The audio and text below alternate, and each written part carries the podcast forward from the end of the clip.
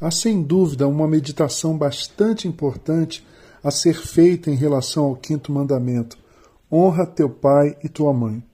Para começar, cometemos o erro de usá-lo como meio de pressionar nossos filhos a nos obedecerem. Aliás, os seus pais, meus irmãos e minhas irmãs, provavelmente fizeram isso também. Onde está o equívoco aqui? Se olharmos com atenção ao conjunto dos Dez Mandamentos, nós veremos que, assim como todos os outros, como todos os demais, os nove restantes, eles não foram dirigidos a crianças ou adolescentes, mas a pessoas adultas. Anselmo Grum, um monge beneditino, psicólogo cristão alemão, comenta esse mandamento de honrar pai e mãe, ponderando a esse respeito e acrescentando que no antigo Israel, assim como na cultura dos povos e nações circunvizinhas, não era evidente o cuidado aos pais idosos. Deus então queria que os pais idosos fossem cuidados, tratados com muito amor e respeito por seus filhos. Sendo assim, honrar pai e mãe muito provavelmente diz respeito à consideração dos pais aos pais na sua velhice. Isso é tão importante que uma bênção é acrescentada, está relacionada, conectada com o mandamento, e a bênção é para que vivas longos anos. Deus está dizendo que cuidar com amor, com consideração dos nossos pais idosos acrescenta vida à nossa vida, anos à nossa existência. Se relermos com atenção o conjunto formado pelos Dez Mandamentos, então veremos que os quatro primeiros dizem respeito ao nosso relacionamento com Deus.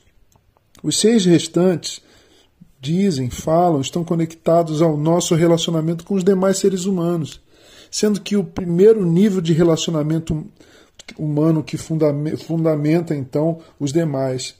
Deixa eu dizer de novo: os quatro primeiros mandamentos dizem respeito ao nosso relacionamento com Deus, e os seis restantes dizem respeito à forma como vivemos com as, como vivemos com as pessoas.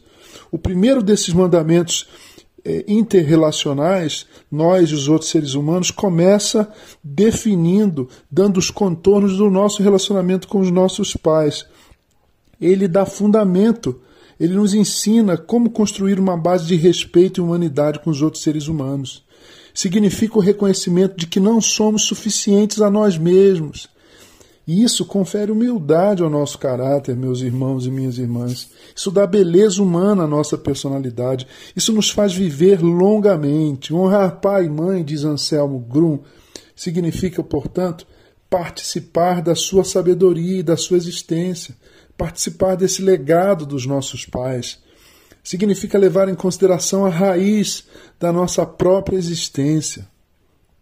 Pense comigo. Honrar os pais idosos, sobretudo, está ligado à dignidade, à dignidade da nossa história. Porque na efetivação do nosso desenvolvimento, especialmente na adolescência e na juventude, de fato nós precisamos nos distanciar dos nossos pais, deixar pai e mãe, como diz a Escritura em relação ao casamento, à construção da família, mas não tanto, não nos afastarmos tanto deles de modo que os desprezemos, que os desrespeitemos. O que está nesse mandamento, portanto, é simples.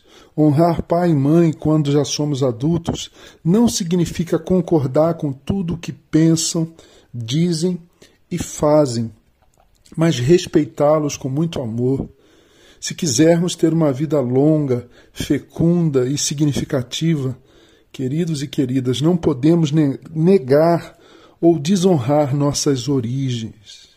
Se quisermos ter uma vida fecunda e uma vida longa, o que o texto bíblico está dizendo, o que o mandamento está dizendo é que não podemos negar ou desonrar nossas origens.